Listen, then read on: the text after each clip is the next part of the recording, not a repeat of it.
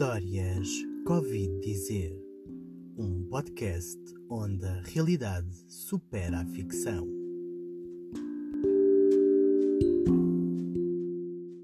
Olá a todos, mais uma semana, mais um programa que está a começar.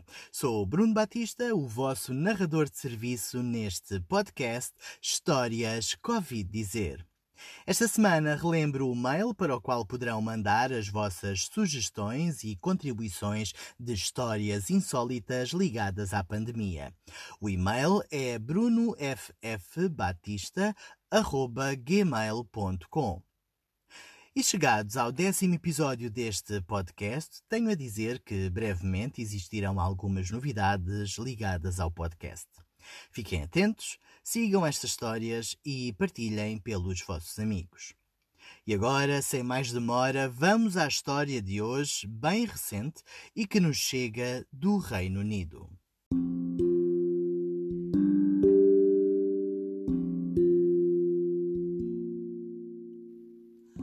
Bendita Máscara.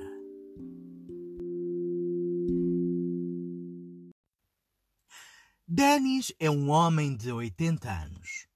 Todas as semanas resistava uma aposta de euro milhões.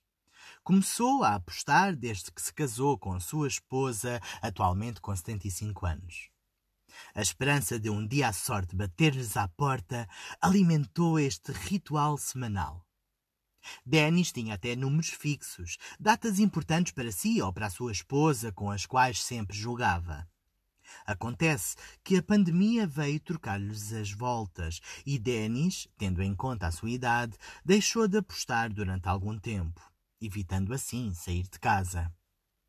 Mas recentemente, de vez em quando, nas saídas para ir ao supermercado, Denis voltou a apostar.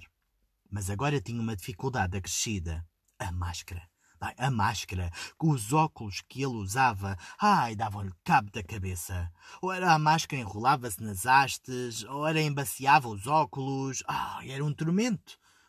Então, Denis acabava por tirar os óculos quando saía de casa, guardando-os no bolso, só para usar em caso de necessidade.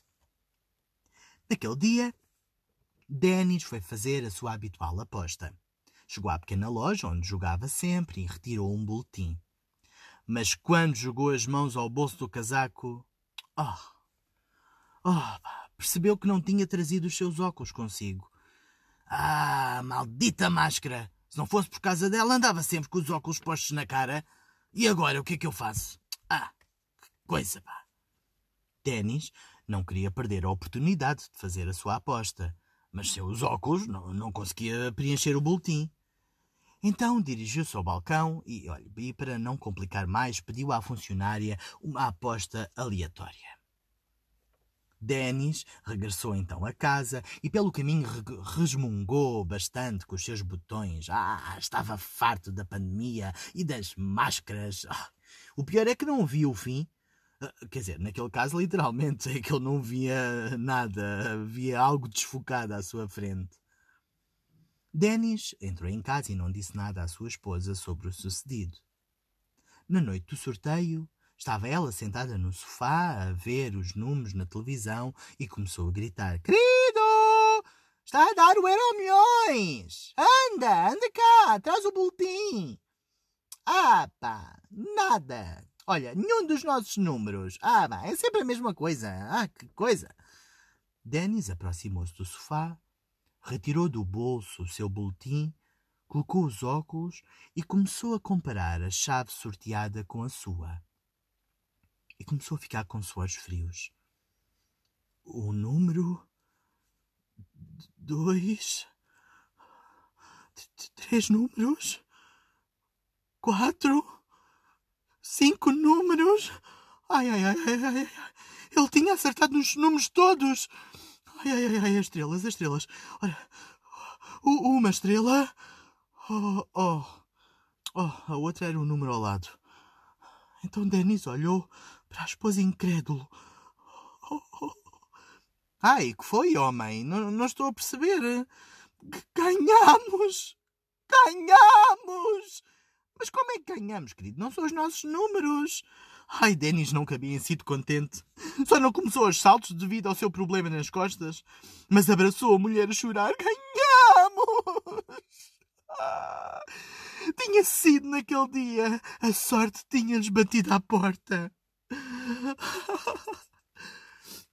Quando se acalmou, contou toda a história à esposa e mostrou-lhe o boletim. O prémio esse foi de 115 mil euros. Parte do prémio, Denis soube logo onde usar. Serviria para renovar o jardim da sua casa, um espaço que tinha uh, ganhado relevância durante a pandemia e que ele, devido à sua dor nas costas, não podia dedicar muita atenção. E hoje, Denis diz com satisfação: Bendita máscara. Uh, e isto foi o que ouvi dizer. E chegamos ao fim deste décimo episódio. Fiquem atentos às novidades que sairão brevemente. E já sabem, para a semana estarei de volta com mais um episódio de Histórias que ouvi dizer. Até lá, fiquem seguros, fiquem bem.